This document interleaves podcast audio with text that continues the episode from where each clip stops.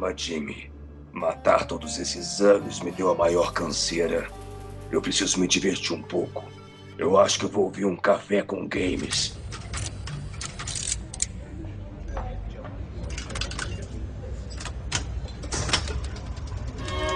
Ergam suas garrafas de café, empunhem os seus joysticks, está começando mais um Café com Games. Esses caras são legais. Caralho, bicho, muito bom, velho, muito bom, cara.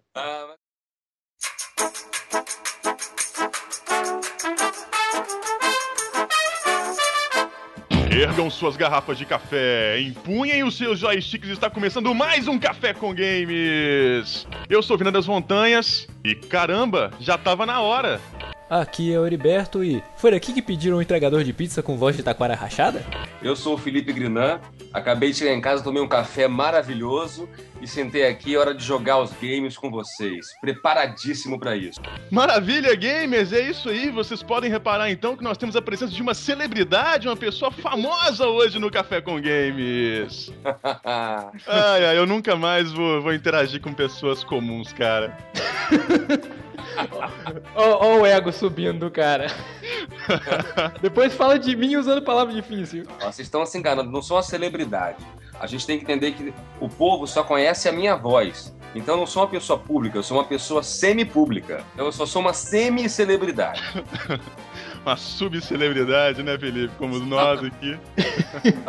é isso aí, gamers. Estamos aqui reunidos com Felipe Grinan, ator e dublador. Fez muitos trabalhos em São Paulo, no Rio de Janeiro, não é isso, Felipe? Exatamente. Eu trabalhei no Rio por 13 anos, estou morando em São Paulo há quase 3, estou aqui trabalhando direto também agora. Maravilha. Tem alguma coisa pra falar aí, Eriba? Vamos ch- chamar a leitura de e-mails a partir daqui, né? Cara, eu vou deixar o Felipe chamar a leitura de e-mails, cara. Como é que é isso? Como é que eu vou chamar a leitura de e-mails? Atenção, atenção! Hora da lei- da leitura de e-mail!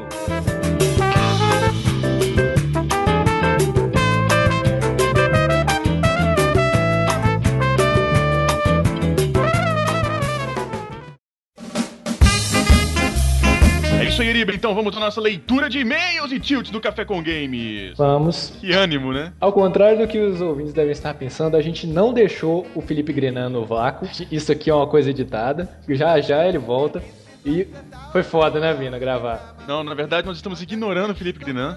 Bloqueou ele aqui no Skype nesse momento pra ele não conversar com a gente, não atrapalhar a leitura de e-mails. Mas é isso aí, games. O nosso podcast hoje tá super, hiper especial, tá muito bom mesmo. Super participação do Felipe Grinan aí. E espero que vocês gostem, né? Acho que o primeiro recado que eu tenho aqui pra dar essa semana é assim: semana passada eu fiquei falando que Chrono Trigger leva 60, 60 horas pra zerar. Eu acho que o pessoal não precisa ter medo quem quiser jogar. Aqui eu já tô quase na metade do jogo e não tive nem 10 horas de jogo. Então, vou te falar, eu- só fui jogar depois de gravar o podcast. O jogo não envelheceu. É super fácil de jogar e vale a pena. Se você tem um DS, compra o cartucho. Tem PC, emulador.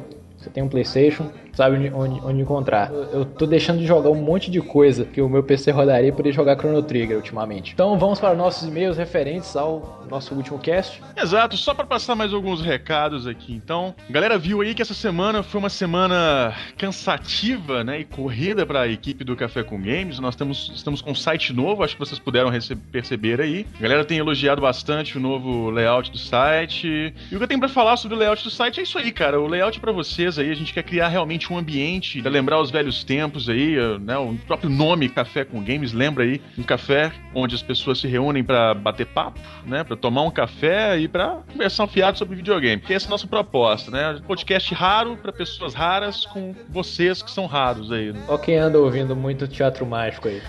Chamando os outros de raro. Não, larica total, velho. Larica total. Larica total que ele falou aquele isso. cara- Aquele cara mudou a minha vida. Então vamos pro nosso primeiro e-mail aqui. Nosso amigo José Francisco Fernandes diz: Saudações loucos e viciados em games. Como conheci o Café com Games? Se não me engano, estava olhando umas coisas sobre games em alguns sites e me deparei com o chamado Nerd Maldito. Tinha um link falando sobre games adaptados para filmes, fiquei curioso e falei: Cara, tenho que ver isso. E foi uma das melhores coisas que já tinha ouvido. Cinco caras falando um papo sério sobre games com overdose de humor. Daí fui até o blog chamado Café com Games e ouvi outros podcasts. Falei, muito show, vou me tornar fã desses caras. Entrei, ouvi o podcast, me identifiquei de cara. Cara, nunca joguei Chrono Trigger, mas tenho uma lembrança meio punk, meio punk deste game. Como nunca fui fã de game de RPG, tinha um amigo meu e ele me tinha esse jogo, ele se achava o cara, porque a mãe dele tinha dado esse jogo a ele. Aí um certo dia estava indo para a escola, ele pegava o mesmo ônibus comigo e ele chorava sem parar e perguntei: "Por que você está chorando?"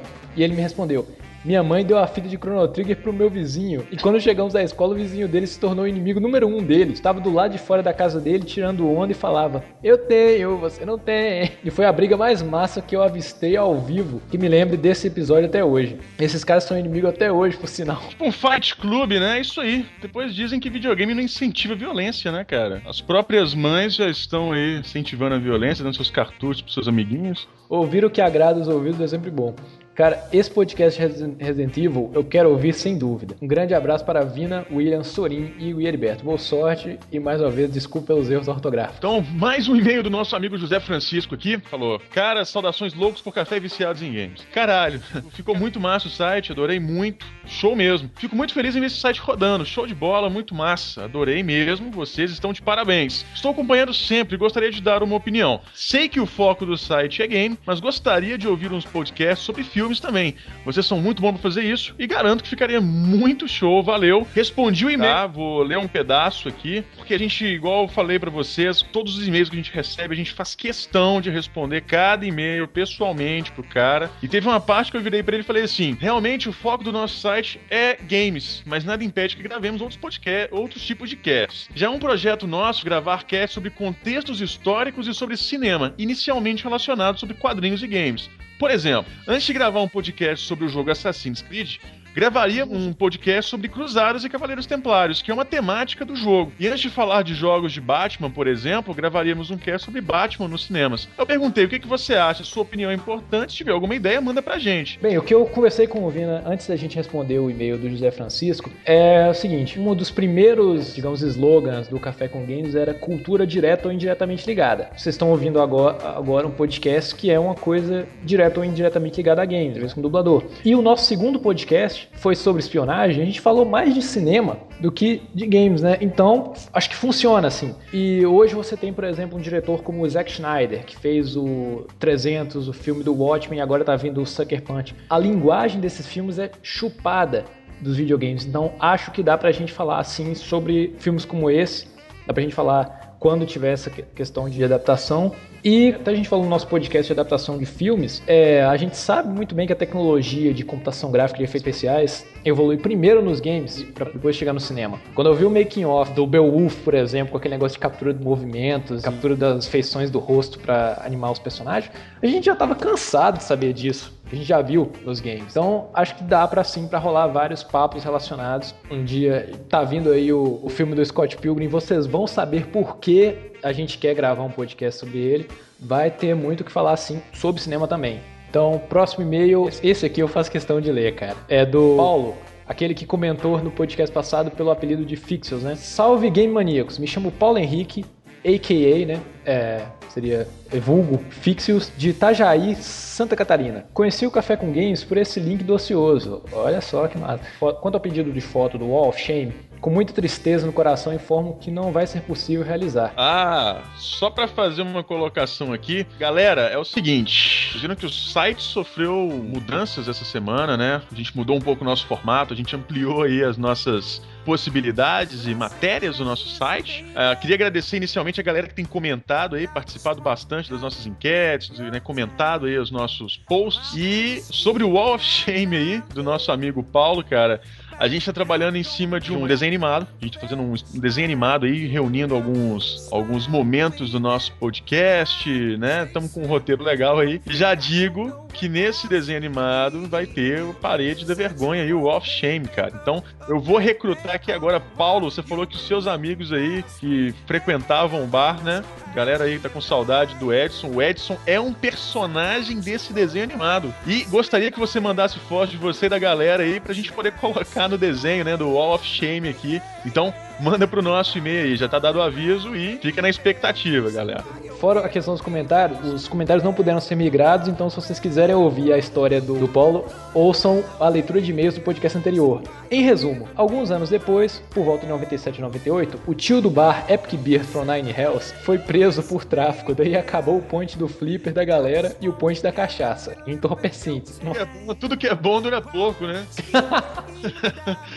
é um, um GTA de um lugar só, né? Mas o Edson nem era como vocês imaginavam. Apesar de eu gostar mais da ideia de uma capa e fumar três charutos ao mesmo tempo, como foi falado no cast. Era um magrelo beirando os 40, careca e com cavanhaque. Lembro dele sempre muito gente boa com todo mundo, conversando sobre o que quer que fosse com os adultos e quando molecada, o cara falava de games e tal. Ensinava as magias ou fatalidades para quem perguntasse, ninguém me tira da cabeça que foi alguma mãe que denunciou, já que era o ponto de tráfico e vivia cheio de gurizada. No fim, elas estavam querendo apenas proteger seus herdeiros. Enfim, acabei de escutar o cast sobre Chrono Trigger e realmente foi um game que curti muito. Conheci a versão do PlayStation, me lembro que comprei um num combo. Vinha o Chrono mais um Final Fantasy. Acho que era o 2. É, o que é conhecido aqui no Ocidente como 2, lá no Japão o 4. E o Chrono foi o que curti mais, até porque aquele lance de anime e vários outros fatores que já comentados no cast.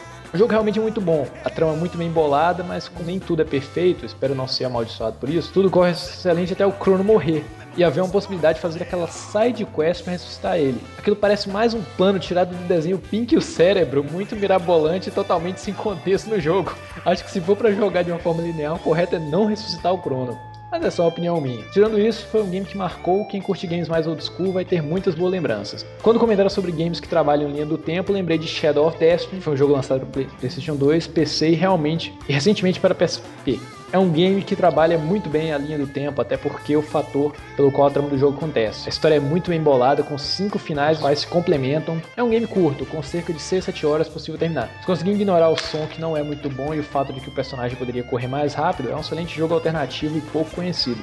Esse jogo eu cheguei a experimentar ele, cara. Mas eu não tive paciência, mas o Sorin adorou. Por último, vocês comentaram da raridade de encontrar alguém que tem o cartucho Chrono Trigger. Pois tem um colega que tem o cartucho Final Fantasy 1, aquele cartucho gigante do NES. Isso sim é uma raridade. Qualquer coisa, vocês trocaram os e-mails até que a história de games é o que não falta aqui da galera. Mantenham a excelência e as garrafas de café cheias. Abraço. É isso aí, cara. O tiozão, cara. Foi excelente, bicho. Adorei essa história dele quando eu li. Edson sempre será lembrado no Café com Game. Recebemos mais um e-mail de Rodolfo Rodrigues aqui também, né? Mineiro de Caldeias, Minas Gerais. Oi, meu nome é Rodolfo, estou acompanhando o podcast desde o Fliperama. Gostei muito, me deu vontade de jogar Chrono Trigger. Tem um PlayStation e também tenho Chrono Trigger. Bom, também. É, acabou. Era curto, né? Sucinto. Então, pessoal, assim como o Heriberto falou, a gente adorou e realmente receber os e-mails de vocês. É sempre uma alegria muito grande pra gente aqui receber esse feedback de vocês. Mais uma vez eu vou falar, a gente responde cada e-mail que vocês enviarem, tá? A gente colocou os agradecimentos no blog aí de, de toda a galera que tem acompanhado a gente desde o do início, né? Tem lá o nome de muita gente. Para quem não foi lembrado aí, é porque realmente a gente talvez não tenha o nome de todo mundo, muita gente coloca apelido na hora de fazer um comentário, mas de qualquer forma, um agradecimento geral aí para todo mundo, né? E agora uma novidade aqui que nem o Heriberto esperava nessa leitura de e-mails. Estamos recrutando pessoas para colaborar com o nosso site nesse exato momento. Então, o que, que vocês vão fazer? Vocês vão fazer o seguinte: vão pegar um jogo que vocês gostem, né? A gente está precisando aí de, de, de gente para poder ajudar a gente a, a escrever algum, alguns artigos, principalmente sobre os old reviews, são os, os reviews de jogos antigos, e sobre reviews de games. Então vocês vão escolher, a galera que quiser escrever pra gente, peguem um jogo que vocês gostaram, né? Façam um review analisando todo o jogo do jeito que vocês quiserem, sejam bem espontâneos aí, porque o que vale é, é a nossa espontaneidade. E a gente vai selecionar algumas pessoas para a gente poder estar tá entrando em contato, para poder estar tá colaborando aí do, do, nosso site, né, do nosso blog, para poder engrandecer o nosso trabalho, né, para poder juntar aí unir forças para que seja cada vez um site maior, melhor e um site de vocês, gamers aí, que tem nos dar essa força. I want you for café com games assim tão rápido. Aí, aí, então vamos continuar o nosso podcast com a entrevista com o Felipe Grinan. Grande Felipe Grinan, que nós vamos tirar agora da geladeira.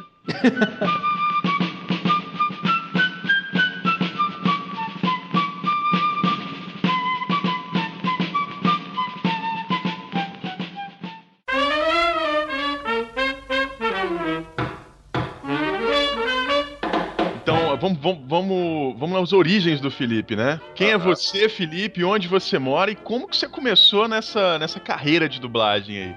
Tá certo, vamos lá. Eu tenho 36 anos, eu sou ator desde os 20 e pouco, desde os é, 19 anos, 20 anos. Um dia, conversando tal, alguém falou: Poxa, você tem uma voz legal, você devia investir nisso também. Eu fui fazer um curso de dublagem, que era um curso um pouco fraco e tal. E aí acabei caindo de paraquedas na dublagem, porque eu fui fazer um teste para uma peça de teatro, que o diretor da peça era diretor de dublagem. Eu passei na, no teste da peça, ele falou: Você não quer dublar também?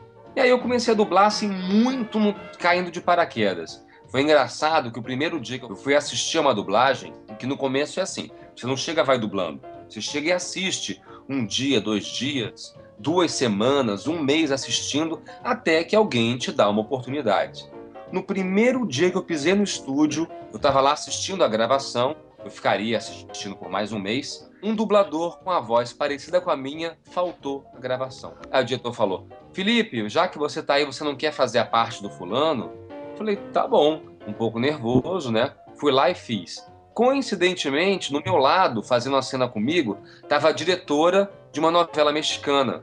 Ela falou: Nossa, gostei da sua voz. Você não quer fazer uma novela mexicana comigo? Eu falei: Quero. No dia da novela mexicana, fazendo a cena, quem estava contracenando comigo era o diretor de um desenho. Ele falou: Nossa, gostei de você. Você não quer fazer o meu desenho comigo? Eu falei: Quero. Ou seja, em uma semana eu já estava trabalhando com quase todo mundo lá. E assim, tudo com muita sorte. É diferente do processo que acontece naturalmente. Então, assim, Literalmente estava é... no lugar certo na hora certa, né?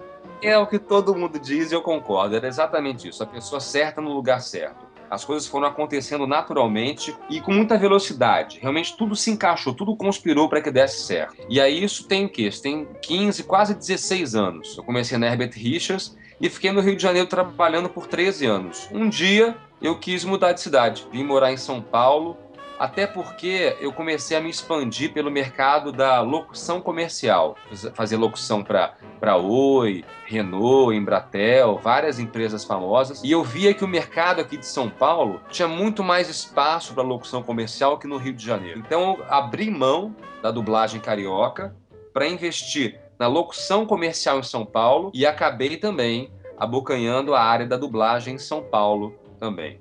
Eu estou aqui em São Paulo tem quase três anos, expandindo, trabalhando com todas as empresas de dublagem aqui de São Paulo, fazendo trabalhos super legais e tal. Estou muito feliz com a escolha que eu fiz de vir para cá. E o mercado da locução aqui em São Paulo também tem me recebido bem, tem feito vários trabalhos legais, tá tudo correndo super bem. Eu sou esse cara, um carioca que estava lá, curtindo sua vida, trabalhando bastante. Um dia deu uma louca, falei, cara, eu quero ir embora, eu quero ir para outra cidade vim para cá, meti a cara e as coisas estão acontecendo super bem aqui também. Esse é um pouquinho do resumo da minha vida. Não, bacana, cara. E você não tem sotaque de carioca, né? A pois gente é. deve ter sotaque de mineiro aí para você, né? Pois é, porque na verdade o ideal para esse trabalho de locução, trabalho de voz, trabalho que ecoa pelo Brasil inteiro, é que você tenha um sotaque neutro. Então, eu talvez tenha um pouquinho do R carioca, um pouquinho do S paulista, eu tento pegar um pouquinho de cada, mas deixar o mais neutro possível, de maneira que alguém no Nordeste ou aqui no Sul, quando me ouça, não sinta aquilo estranho. Nossa, parece um carioca, ou parece um paulista, parece. Nada contra os sotaques de cada região. Eu Particularmente, adoro o sotaque mineiro, acho um barato. Tenho muitos parentes em Minas. Passei minha infância toda viajando nas férias para Minas. Mas eu acho que para o meu trabalho, eu preciso ter um sotaque o mais neutro possível. É isso que eu busco. A gente tende a achar né, que o sotaque da nossa região é o neutro, né? A gente sempre acreditou que o Minas fosse o neutro.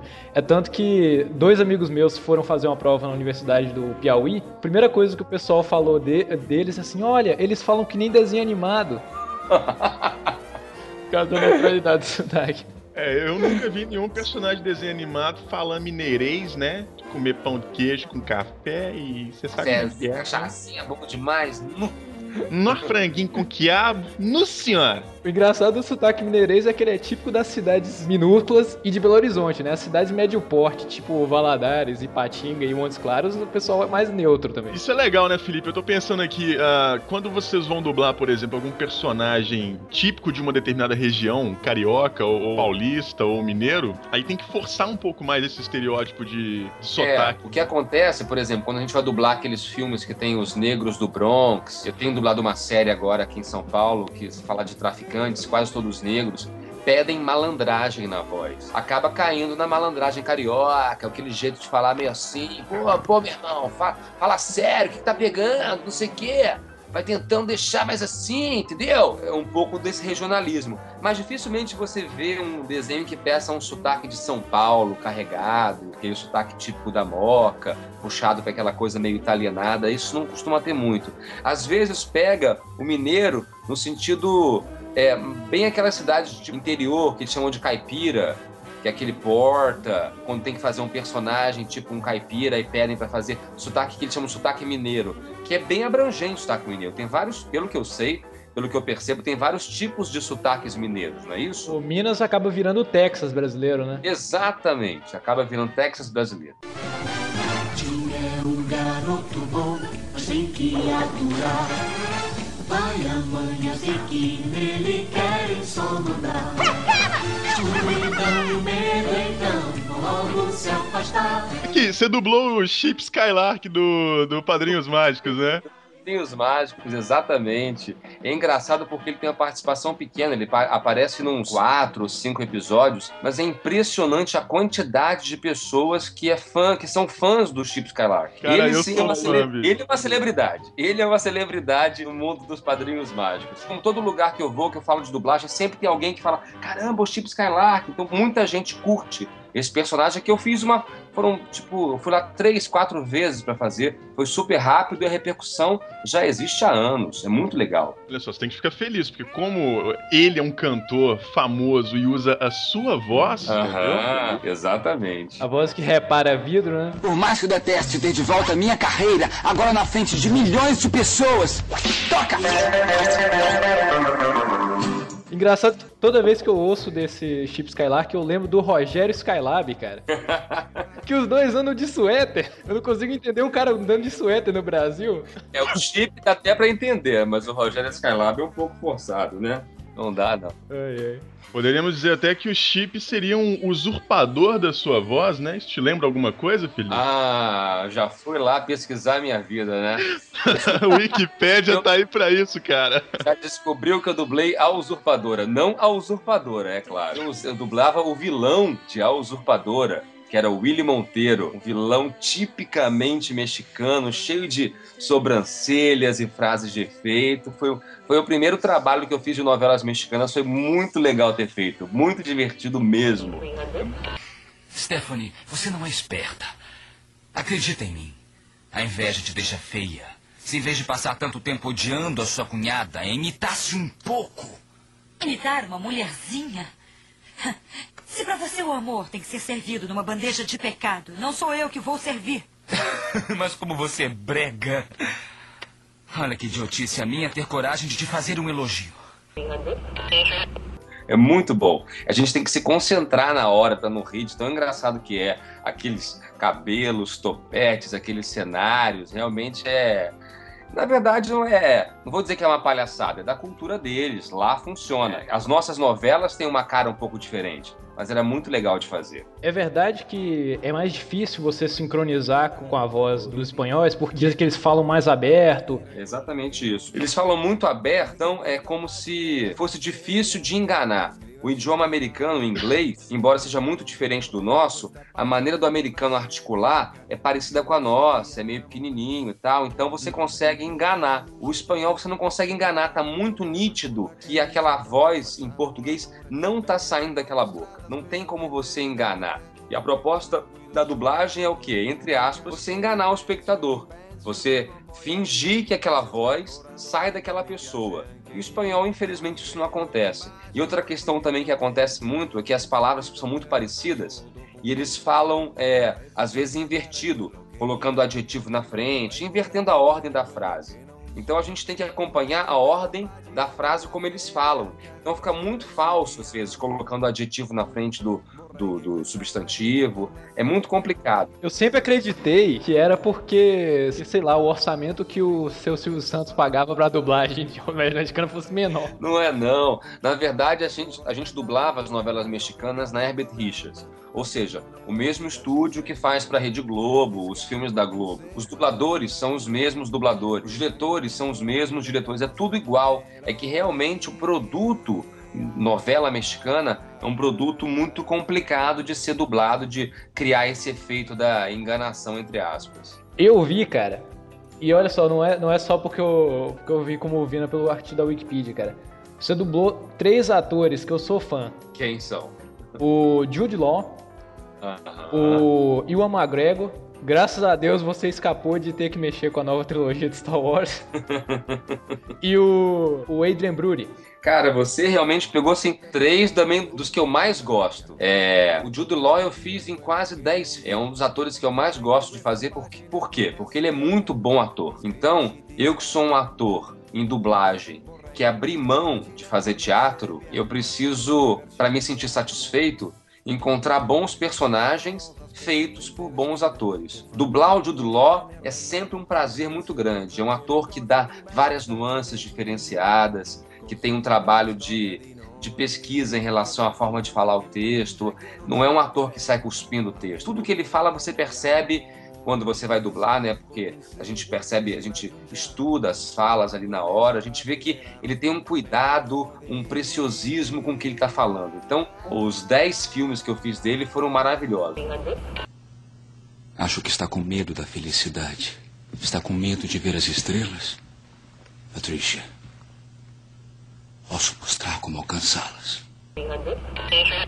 O Ian McGregor, só de ter feito Mulan Rouge, para mim, já foi um marco na minha carreira. Eu lembro que na época que eu fiz, um monte de gente falava comigo, um monte de gente ficou fã de mim, um monte de gente assistiu ao filme, porque, ah, o cara que fez Mulan Rouge, o cara que fez Mulan Rouge. E o Adrian Brody, então, é um ator fabuloso. Eu, infelizmente, não dublei ele no Pianista, mas dublei ele na Vila, dublei ele no King Kong, dublei ele agora no, no, Predadores. É um ator também de mão cheia, dublei ele no Hollywoodland. É um ator que me dá muito prazer de fazer. Que, mas eu gosto muito também de, de dublar o, Eric Bana, que eu fiz ele no Hulk, que eu acho um ator muito legal. Gostei de ter dublado o Colin Farrell no Alexandre o Grande. Gostei de ter dublado o Jake Gyllenhaal no Brokeback Mountain, no Príncipe da Pérsia, que eu fiz agora há pouco. Ah, Olha só, já é uma ligação com os jogos, tá vendo? Já começou aí.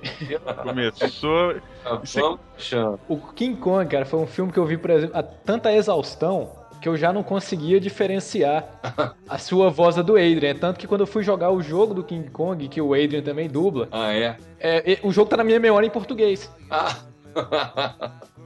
Não, quer dizer assim, o, é, o que eu tento com o meu trabalho é não forçar a voz do Felipe em cima dos atores.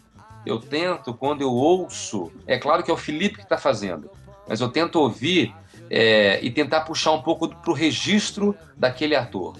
Então, o, o Ian McGregor tem um registro mais leve que o Adrian Brody, que fala um pouco mais grave. O Jude Law também tem o registro dele que é mais aveludado. Eu tento ouvir o ator e fazer uma mistura da minha voz com a voz que eu estou ouvindo. Então, às vezes é engraçado que eu vou num lugar e pedem, ah, faz a voz do Mulan Rouge. Eu não vou saber fazer a voz do Mulan Rouge, como as pessoas falam. Porque a voz que eu faço no Mulan Rouge era a voz que eu ouvia o Will McGregor falando e eu falava junto com ele. E saía aquele misto da minha voz com a voz dele. O Adrian Brody é um que eu curto fazer e ele tem um, um, um tom um pouco mais pesado, mais soturno para falar. Ele não, ele não fala alto, ele fala mais baixo, mais encorpado. Então eu tento ouvir o cara e fazer parecido com ele. Então muitas vezes as pessoas dizem, nossa, como parece a voz do fulano, é porque eu tento, entre aspas, imitar aquele ator. Tem também dois atores aqui que você dublou, cara, de filmes que eu vi também, que eu gosto muito, que é o próprio Orlando Bloom, no Piratas do Caribe. Certo. E o outro, eu esqueci, esqueci completamente. Não, ah, lembrei, lembrei. O Gerald Butler aqui, em Código de Conduta. Código de Conduta. Esse trabalho foi um trabalho que eu, putz, eu amei fazer. Porque eu, sinceramente, a princípio não me escalaria para fazer ele nesse filme.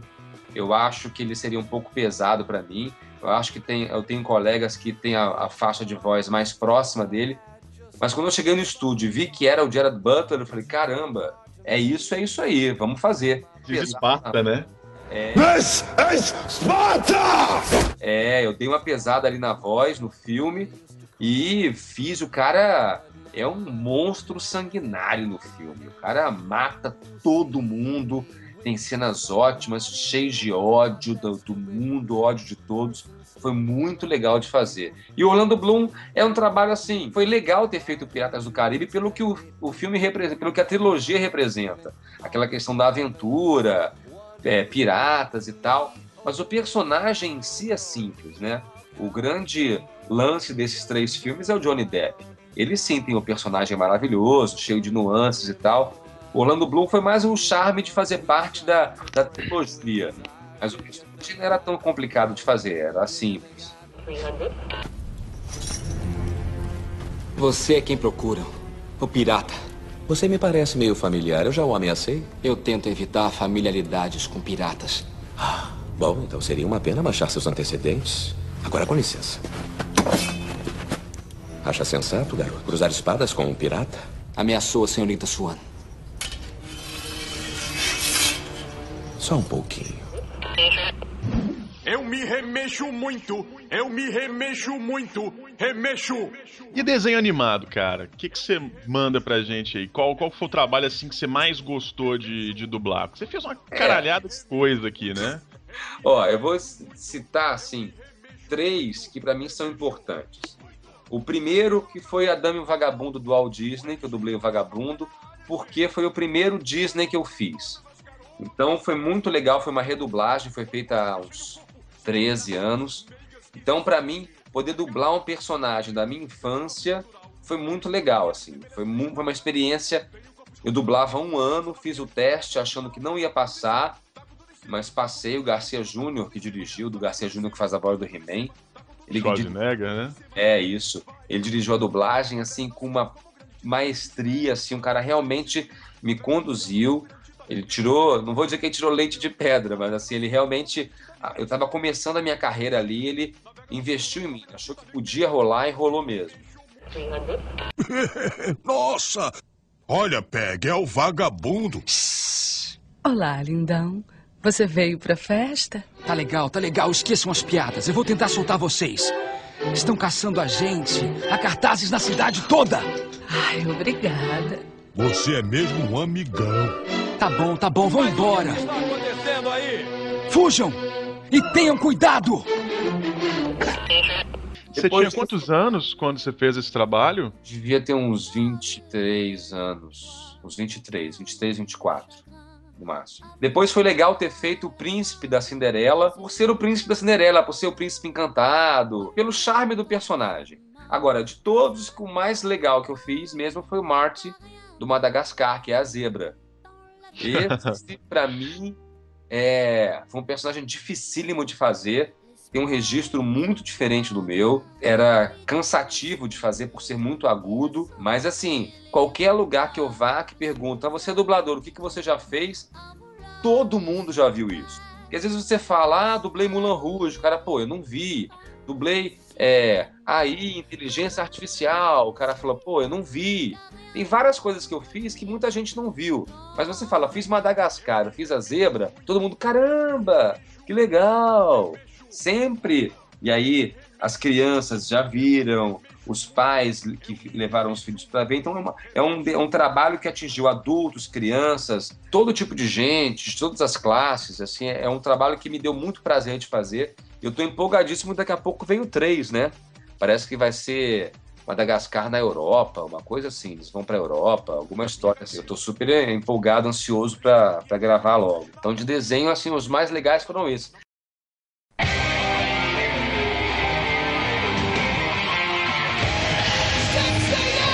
E aqui em São Paulo existe um, um grupo muito grande de fãs de Cavaleiros do Zodíaco. É isso que eu ia perguntar. Os outros dubladores falaram que não tem um dublador brasileiro que não passou por Cavaleiro do Zodíaco. É.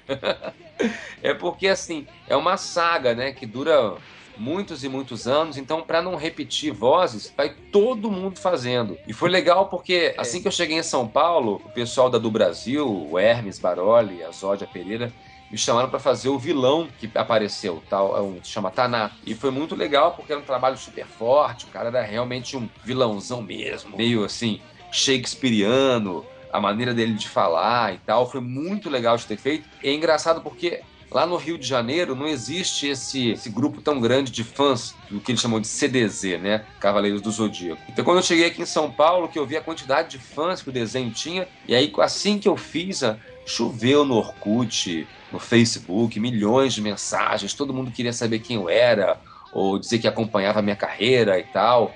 É um trabalho também que foi muito legal de ter feito. Mas não pode ser! Como foi que ele conseguiu se levantar de novo?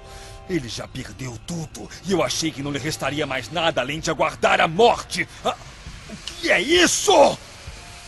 Ah, impossível! O que significa isso? Ah, mesmo despedaçando sua armadura e transformando em cinzas, os vestígios da armadura de bronze que restaram em seu corpo estão queimando como se fossem chamas!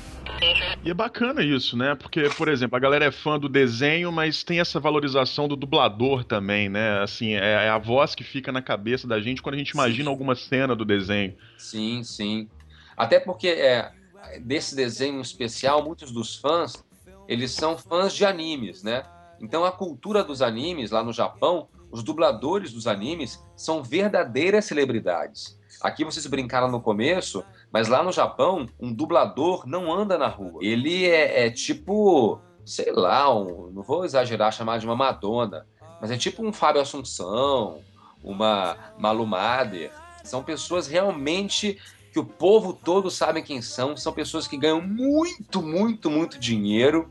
Então, os fãs de animes têm o respeito no Brasil, o mesmo respeito pelos dubladores brasileiros que eles sabem que os japoneses têm pelos dubladores japoneses. Tentam buscar essa mesma relação. E é muito legal isso. É, lá eles têm uma, a, o volume de produção que eles têm de desenho, né, de anime, é o que a gente tem de novela aqui, né? Exatamente. E até mesmo aproveitando isso que a gente está conversando aqui agora, só para fazer um adendo, eu queria saber do Felipe.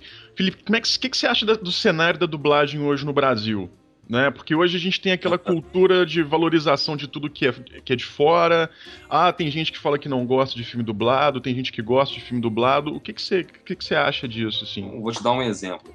Cada vez mais a gente tem dublado filmes para cinema. Ou seja, é, existe um público que vai ao cinema que quer ver o filme dublado. Ah, antigamente a gente dublava para cinema só os desenhos da Disney. Hoje em dia, quase todos os filmes importantes é, a gente dublou Predadores, Esquadrão Classe A, agora eu não vou lembrar outro. Mas muitos dos filmes de adultos, que a gente chama de filmes de adultos, hoje em dia são feitos para cinema dublados também. Existe uma fatia é, da inteligência dos intelectuais que dizem que não, que querem preservar a voz original, que não assistem dublado. E é verdade, só que a grande maioria do povo brasileiro vê dublado. Só que as pessoas que têm acesso à mídia, as pessoas que podem falar suas opiniões, são as pessoas que não veem dublado. Então você acaba lendo apenas as opiniões daqueles que não veem dublado, que acham que é uma arte menor, que acham que você está, entre aspas, ferindo a obra de arte original. O grande povo que vê dublados, talvez 80% da população, não tem acesso, não, vai, não tem como essas pessoas falarem no jornal. A gente vê dublado sim, mas eu vejo que cada vez mais tem gente querendo ver dublado. E nos canais a cabo, canais Telecine Pipoca, é, Megapix, todos os canais que passam filme só dublado, cada vez tem mais público e cada vez tem mais audiência e daqui a pouco cada vez tem mais canais. Estão surgindo novos canais de coisas dubladas.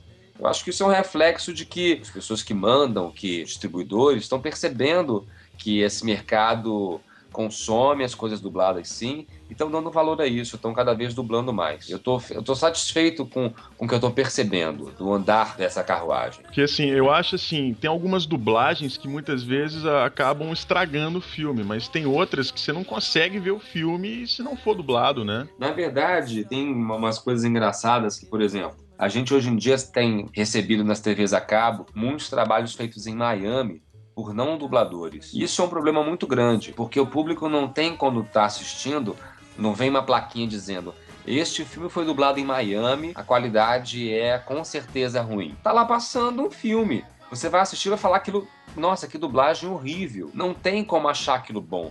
É muito ruim, não é nem ator que tá fazendo. Só que tá, tá lá, junto. Passa um filme dublado na, na Herbert Richards, depois passa um filme dublado em São Paulo e passa um dublado em Miami. E você não tem como diferenciar. Você não pode, não tem como dizer de onde é aquilo. E aí o público assiste e fala, nossa, que dublagem ruim. E aí eu e os meus colegas, que fazemos um bom trabalho, acabamos levando a fama de, de ah, a dublagem brasileira já não é mais tão boa. Nossa, que dublagem horrorosa é essa que eu tô vendo. Por conta desse problema, desse produto que está vindo de fora. E cada vez mais tem isso. Na verdade, é proibido por lei isso. É, existe uma lei que tudo que é exibido dublado tem que ser dublado em território nacional. Mas não sei como, essas coisas são burladas e aí a gente está tendo esse problema para enfrentar agora também. E em relação à, à, direção de dublagem, por exemplo, quando você tem palavrão no, no, num filme assim americano, então o cara tá falando motherfucker, não sei o quê, e aí você tá, tá traduzido como filho de uma mãe. É. É, como é que é isso, assim? Eu acho isso horrível. É, eu acho que o filme passa. Isso sim é ferir a obra de arte. A gente tem enfrentado um problema que é o seguinte, por exemplo, tá lá um filme sobre drogas, é, as pessoas se drogando, cheirando, cocaína em cima da mesa, de tudo acontecendo, é mó pesado, baixaria. A cena tá acontecendo, tá todo mundo vendo, mas não pode falar a palavra droga, não pode falar a palavra cocaína, não pode falar a palavra maconha. Então o cliente compra um produto que é sobre drogas, que mostra as maiores baixarias, mas não se pode falar a palavra. Isso é só um exemplo de como as coisas às vezes ficam desvirtuadas. Eu acho que se a obra de arte lá está exibindo uma coisa, se o cara se comunica falando palavrão, deveria-se também, em português, se comunicar da mesma forma. Quando vai passar a Cidade de Deus na televisão, aquele monte de palavrão, quando vai passar a Tropa de Elite, não tem aquele pi na hora do palavrão. Fala lá, o cara lá, o, o favelado, o cara do morro, da favela que aparece no filme, fala o palavrão. Palavrão é exibido. Por que, que quando é o filme americano que passa aqui tem que falar filho da mãe desgraçado, vai se danar? Não é. Até porque o filme ele não é classificado pelo vocabulário só, né? Ele também é classificado pelas cenas de violência. Então, por exemplo, às vezes o filme é classificado para maior de 18 anos, hum. onde não tem porquê, por exemplo, você não falar a palavra droga ou falar um determinado palavrão. Exatamente, porque as cenas são lá, pessoas sendo degoladas, assassinadas, estupradas, acontece de tudo e vai lá desgraçado, filho da mãe vai se danar. Não tem sentido, é uma falta de coerência. Mas infelizmente não é a gente que decide esse tipo de coisa, a gente está à mercê de clientes que às vezes têm uma cabeça um pouco fechada para esse tipo de coisa e a gente é obrigado a ficar à mercê deles mesmo. Não brinca, a gente trabalha com publicidade e passa por isso o dia todo.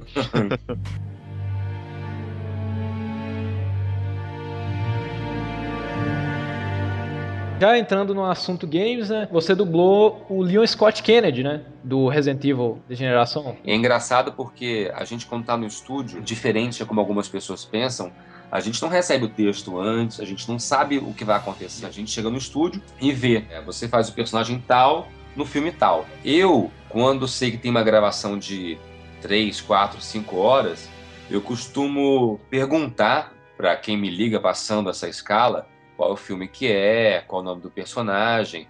Aí eu pesquiso na internet, tento ver o trailer, tento dar uma olhada para chegar, pelo menos, sabendo mais ou menos alguma coisa sobre. Mas nem sempre dá para acontecer isso, nem sempre isso dá certo. Esse Resident Evil foi um exemplo. Eu não sabia o que eu ia fazer. Eu cheguei, fui escalado lá para algumas horas. Cheguei lá e vi que era baseado num game e comecei a, a dublar e tal.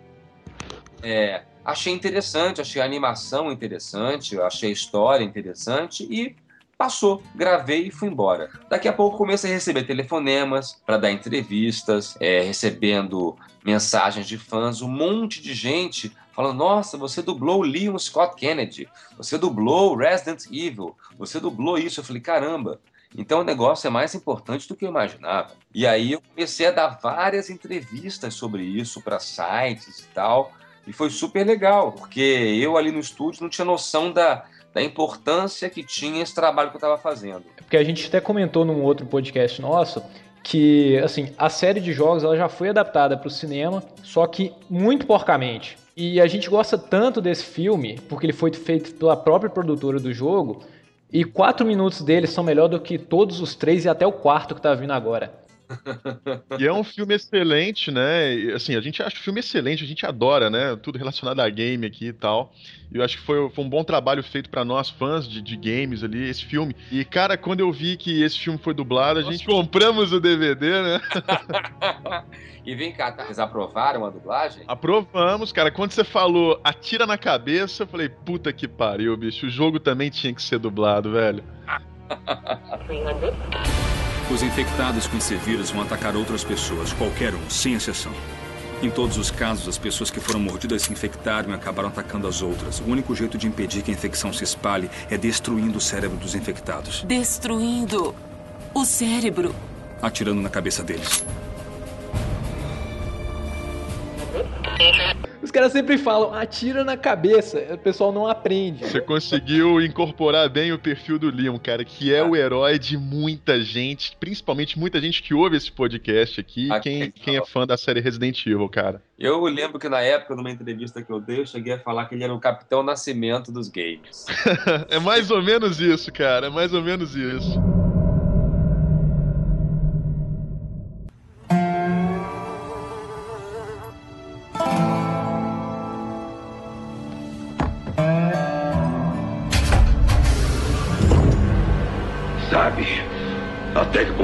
Homem mais procurado no setor, você não é tão difícil de encontrar.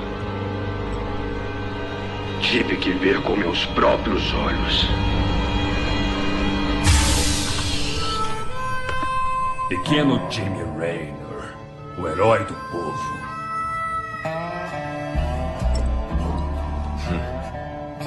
Tychus Findlay. Hum. Belo traje. Vale a pena estar preparado. Eu soube que eles te colocaram na geladeira. Prisão perpétua. O quê? Eles te soltaram antes por bom comportamento? É isso aí, amigão. Eu sou um cidadão modelo.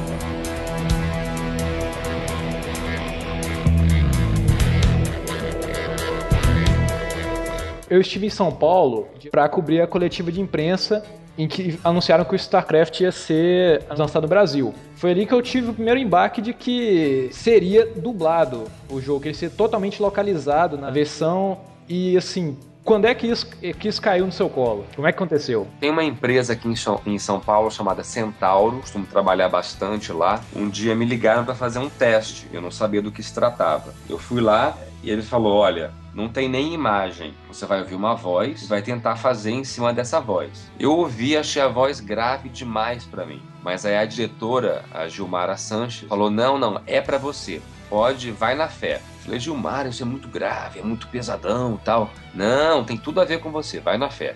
Eu fui e fiz, tentei imitar aquela velha história, né? Imitar o original o máximo que eu pude. Aí passou tipo uma semana, duas, aí me ligaram: olha, você passou no teste, você foi aprovado. Eu falei, caramba, vamos agora fazer esse trabalho, achar esse vozeirão, sei lá onde. E aí eu comecei a lidar com o jogo, mas assim, eu não sei como é que as pessoas imaginam que isso é feito. Pra gente é um trabalho super cru.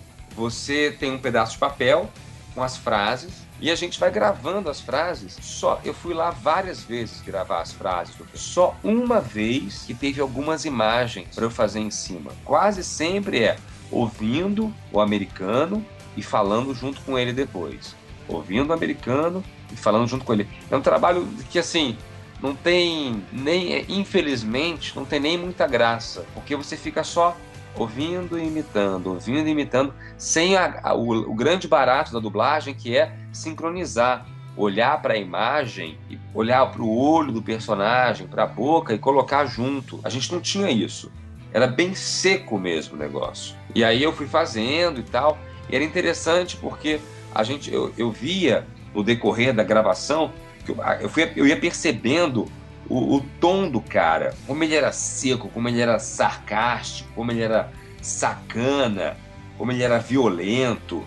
E aos poucos, é, o cara era muito violento. Eu fui ao- aos poucos percebendo, mas não tinha a- o grande barato que era a imagem, poder olhar para a cara dele e fazer junto. Mas foi muito legal de ter feito. Eu infelizmente não comprei o jogo ainda, tô para comprar. Vou confessar para vocês, não sou um amante dos games como vocês. Até hoje, o único jogo que eu joguei na minha vida foi o Príncipe da Pérsia. Que aí, quando, é, que aí quando eu fui dublar, eu falei, caramba, vou dublar o único game que eu já joguei. Mas esse eu quero comprar também, porque é óbvio, né? Tá lá o meu trabalho, eu quero poder assistir, ver como é que ficou, como é que é isso, como é que eles encaixaram aquelas frases que foram gravadas de forma tão solta, como é que isso foi encaixado no jogo. Tô super curioso para ver como é que ficou. Engraçado, condenado. Não me lembro de ter permitido seu acesso ao banco de dados. Só para te manter informado, capitão. Parece que a Rainha das Lâminas botou todo mundo pra correr. Ela não me parece tão durona. Você não faz ideia de quem ela é, não é, Taikos? pra mim não importa. Mas é importante pro Jim. Eles se gostavam no passado. Espera aí. Você tá me dizendo que eles tinham um lance?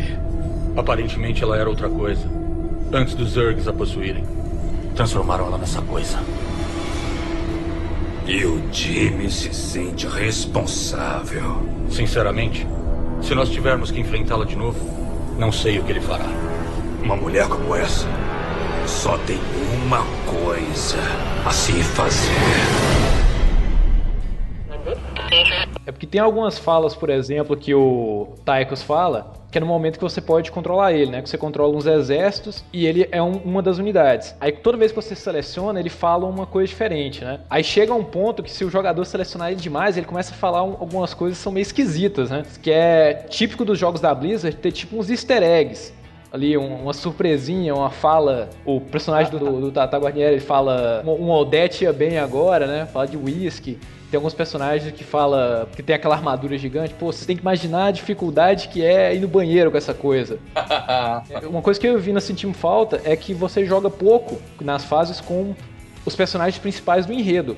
Você joga mais com os exércitos. Aí tem umas três fases, assim. Pelo jeito que você falou que foi o trabalho, deu para entender por quê. Há algumas frases que realmente parecem não, fazer, não fazer sentido dentro de um texto, né? É, é, esse que era o lance, assim. Era tudo um pouco solto pra gente. Porque você chega lá e vai gravando e você não sabe como é que, como é que aquilo vai ser montado. Quando você dubla um desenho, uma animação pronta, você tá vendo é, onde você tá encaixando a sua fala. Agora, num game, você vai lá e fala as frases, depois eles pegam todos aqueles arquivos de áudio e vão montando do jeito que eles acham que é o jeito que funciona melhor. Que eu não tinha a menor ideia como é que isso ia ficar, entendeu? E ainda não Então quer dizer que você matou um monte de Zergs sem saber o que é um Zerg, né? Exatamente. Mas não precisa se preocupar não com isso. Por exemplo, eu também era uma negação nos jogos de tipo de estratégia. Mas pelo que os caras me falaram durante a, a coletiva e pelo que eu joguei, né? comprei o, o, jogo, comprei uma cópia pra mim e outra pro Vina, ele é muito intuitivo e fácil de aprender. Fácil, fácil de aprender, difícil de dominar. Super tranquilo pro, pro pessoal assim mais casual. Eu acho que eu fiquei mais fã do jogo pelo fato dele ser dublado, cara. E eu comento aqui com a minha esposa aqui, bicho, cara, eu gostei demais da sua voz, cara, no, no Taiko, entendeu? Achei muito bom, cara. Muito bom mesmo. Mas era muito, para mim, a sua hora, eu sempre ia gravar com uma certa atenção, porque as poucas imagens que eu vi do personagem eu via na cara dele o peso que o cara tinha para falar. Era tudo lá embaixo. Né? Eu tinha um peso. Eu falei, cara, eu, eu não posso perder o personagem. Era muito claro o personagem. Então eu não podia perder o personagem. Essa era a minha luta. Eu achava ele muito distante de mim, então eu não podia me arriscar a perder. Quando você tem a imagem junto, é, ela te conduz, ela vai te ajudando. Ali eu não tinha, tinha só a voz dele. Então eu, eu batalhava para não perder o personagem. E quando, quando esse trabalho chegou na sua mão, assim, ah, você vai dublar um jogo, um personagem de um jogo, StarCraft 2. Você tinha noção de que era um, seria um grande trabalho ou não? Só mais um trabalho mesmo? Não tinha a menor ideia do, da quantidade de fãs que o game tinha. Eu não sabia eu li uma matéria depois que StarCraft 1 foi lançado há 12 anos, se não me engano. Isso. Eu não sabia que os fãs estão esperando há tanto tempo por essa continuação do game. Eu não imaginava que era, ele era tão difundido no mundo inteiro, que tinha tantos fãs, que não sabia de nada disso. Eu fiz assim, foi tudo bem no escuro. E é legal assim, porque como a gente tem uma responsabilidade sobre o trabalho, não é porque você não sabe da importância que ele vai ter que você não faz ele da melhor maneira possível. Não foi uma coisa do tipo assim, poxa, se eu soubesse que era tão importante, eu tinha feito melhor. Não, eu não sabia que era tão importante e fiz o melhor possível. Hoje em dia, se eu pegasse para fazer de novo, eu ia fazer igual, porque não tinha, assim, agora que eu já sei a importância dele, não teria nada mais para fazer. Eu já tinha, eu já fiz o melhor que eu podia mesmo. Vou te dar mais uma dica então sobre a importância desse negócio, cara. É o esporte oficial da Coreia, passam partidas em TV aberta e tem um documentário de 50 minutos da Discovery Channel sobre isso. E semana passada saiu uma notícia de que ele virou matéria numa faculdade nos Estados Unidos. Caramba, o negócio é fora de série. E na Coreia, cara, tem propaganda recrutando os caras para participarem da liga de StarCraft. É como se fosse o nosso recrutamento para exército aqui. Caramba. O próprio StarCraft 2 já é o jogo mais vendido de 2010. Foi lançado oficialmente aqui no Brasil. Aqui no Brasil, com todos os problemas de pirataria que a gente tem, já tá caminhando para ser um dos jogos mais vendidos em território nacional, cara. Quase ultrapassando o show do milhão, né? Que vendeu na época 400 mil cópias. É. Então tem muita gente aí que tá, tá louco pelo jogo, que tá no hype aí. Que Tem muita gente cer- ouvindo o meu trabalho, que maravilha. Com certeza, com certeza, cara. Eu ia até comentar, mas eu acho que você já respondeu isso, né? Parece que o- eles chamam o dublador meio que por estereótipo de personagem também, né? E o estereótipo do Tychus é completamente diferente do do Leon, né? Chama-se um pouco, mas deixa eu te explicar uma coisa. Por exemplo, no meu caso em especial, eu tenho um perfil de garotão, mas a minha voz é um pouco mais grave. Fisicamente, eu, talvez eu aparenta, eu, eu venha aparentar 25 anos, mas os trabalhos que eu faço são de 35 a 40. Então, assim, eu sou o tipo de dublador que não tenho. Se você for olhar, você vai pegar alguns galãs, Ian McGregor, Jude Law, Adrian Brody, faixa dos 30 e poucos anos. Mas aí também tem Drake, de Drake Josh. Não sei se vocês já ouviram falar de Drake Josh. Passa de manhã agora na Globo, né? Eu dublo Drake, que tem 16 anos. E aí vem o Tychus, que tem cara de quase, sei lá, 45. Então, assim, eu pego uma faixa bem abrangente, assim, que foge meio a essa regra de usar o dublador, o perfil do dublador para escalar em relação ao perfil dos atores. Porque na minha cabeça, o Garcia Júnior, ele parece com o Schwarzenegger, cara. Tem um pouco. Eu ia perguntar até se, por exemplo, o Garcia Júnior, ele contou, né, que ele foi chamado pra fazer o Príncipe Ada, que ele tinha uma voz mais amena, e o cara que ia fazer o- a voz do He-Man sumiu. Ele teve que fazer. É, eu ia perguntar se você é é a mesma coisa, se você tem o Leon Príncipe Ada e o He-Man Tychus. Não, na verdade é isso assim, é, alguns dubladores curtem ter uma marca vocal. Eles colocam a voz deles todos os trabalhos. Então você vai ouvir o, o ator tal tem aquela voz, o outro é a mesma voz, a mesma, a mesma. Essas pessoas, acontece uma coisa legal para elas. Elas vão comprar um pão, vão entrar num táxi e já são reconhecidas, porque a voz deles criou uma marca. Eu busco um trabalho diferente. Eu quero que a minha voz seja camaleônica. Então eu quero fazer um de 18 e um de 45. Eu acho que eu vou ter Príncipe Adam e He-Man dentro de mim aos montes. Eu quero variar super a minha voz. Eu quero poder fazer a maior possibilidade de trabalhos possíveis. Então eu vou se você me der o Príncipe Adam para fazer, eu vou fazer da melhor maneira possível, com a voz lá na cabeça, lá em cima, super leve. E se vier o He-Man, vou lá, pesadão, vou tentar fazer também. Vou tentar, vou me esforçar para atingir todas, todas as possibilidades. Dentro do, do trabalho assim, com a voz, tem alguma coisa assim, para deixar mais marcante? Porque, por exemplo, tem alguns atores que a, a voz realmente fica marcada na cabeça, como Christopher Lee, Tarcísio Meira, o Al Pacino. Agora, tem alguns atores que a voz não fica. Na, na minha memória, por exemplo, o Hugh Jackman. O Hugh Jackman fez o personagem do, do Wolverine, mas o Wolverine, caracterizado na minha cabeça, tá do jeito que ele é nas animações e nos jogos, com a voz mais caricata. Tanto que teve um jogo recentemente que o Hugh Jackman dublou o personagem Wolverine, né, base- baseado em um dos filmes, e não adianta, a voz dele não fica na minha, na minha cabeça. Se tem algum exercício pra voz, alguma coisa que o dublador faz de diferente no trabalho de atuação. É, na verdade, a gente não costuma ter exercícios. O que você tem é cuidados. No meu caso, assim, eu tento não não tomar gelado, não pegar friagem. Estou numa balada, eu não, não falo, eu não converso, para não competir com a, com a música. Eu tenho cuidados para não gastar a minha voz, além do necessário, porque eu dependo dela. E uma coisa é você falar o dia inteiro. A questão da dublagem, você não só fala, você discute, você grita, você urra, você xinga, você passa por milhões de emoções, você faz voz grave, voz aguda, tem um desgaste vocal muito grande. Quando chega a noite, eu estou realmente cansado, então eu tento falar pouco fora dos. não conversar muito e tal, mas não tem um exercício para poder criar uma marca vocal. Isso não chego a ter, não.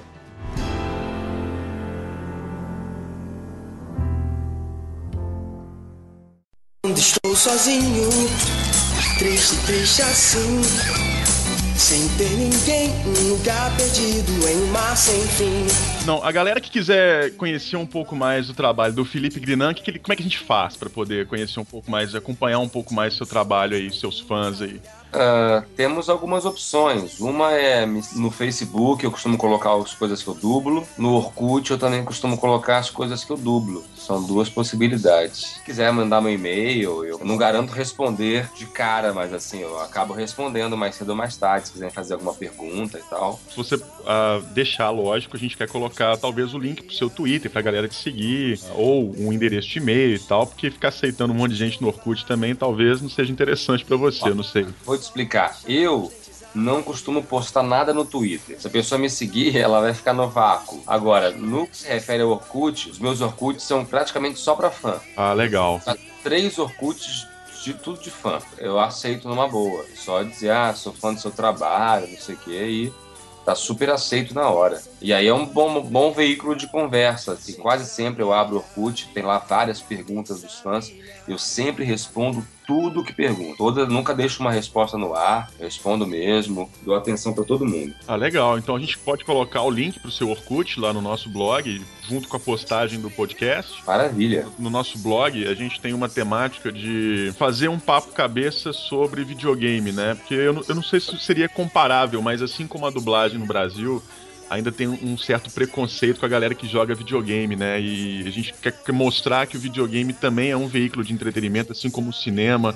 Tem amadurecido bastante, entendeu? Acho que dúvida. assim termina o nosso podcast, né, cara? Eu queria falar aí que foi, foi uma honra muito grande, um- uma alegria muito grande o Felipe gravar esse podcast com a gente aí, de coração mesmo, cara. Muito obrigado mesmo pela atenção, cara. Olha, eu quero agradecer a vocês. Eu acho um barato a iniciativa de vocês. Concordo com a questão do preconceito, de que assim como tem gente que não vê o real valor da dublagem, imagino que tem gente que também não veja o real valor dos games. Eu acho muito legal que vocês estejam tentando levantar essa bandeira. Eu também levanto a minha bandeirinha do lado de cá, defendendo a dublagem sempre, defendendo os profissionais que fazem isso com o maior carinho, com a maior dedicação. E eu fico muito feliz por esse espaço que vocês deram, que ajudaram a divulgar eu tentei dar uma força aqui na divulgação do jogo e vocês divulgando bastante a dublagem, a minha carreira. Muito legal, muito obrigado mesmo. Obrigadão mesmo, Felipe. Pode ter certeza que o Café com Games, toda a equipe é seu fã, cara, e a gente também apoia a sua iniciativa. Valeu, gente. Muito obrigado. Valeu, Felipe. Obrigadão mesmo. Até a semana que vem e que a força esteja com todos vocês. Solte a voz, a sua voz. Tem que soltar a voz, a sua voz.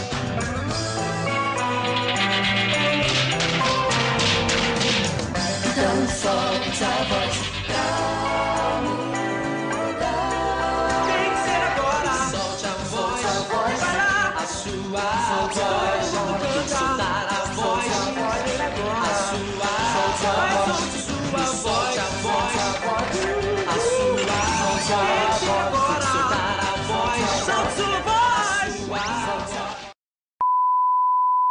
Então, Vina, você tem algum jargão pra começar? É tipo assim, Felipe, a gente sempre começa, né, chamando a, a vinhetinha básica do cast, a gente sempre vai improvisando. Aham. Aí, por exemplo, a gente fala assim: ah, eu sou o Vina das Montanhas, aí eu tenho uma frase pra falar sobre o podcast que a gente vai, vai falar, entendeu? Certo. Certo. Aí você fala assim: eu sou Felipe Grinan, e você improvisa a sua fala aí, beleza? Ah, você é engraçado, né? Vocês já prepararam a fala de vocês, eu me jogo na fogueira, eu tenho que inventar uma frase na hora. Francamente.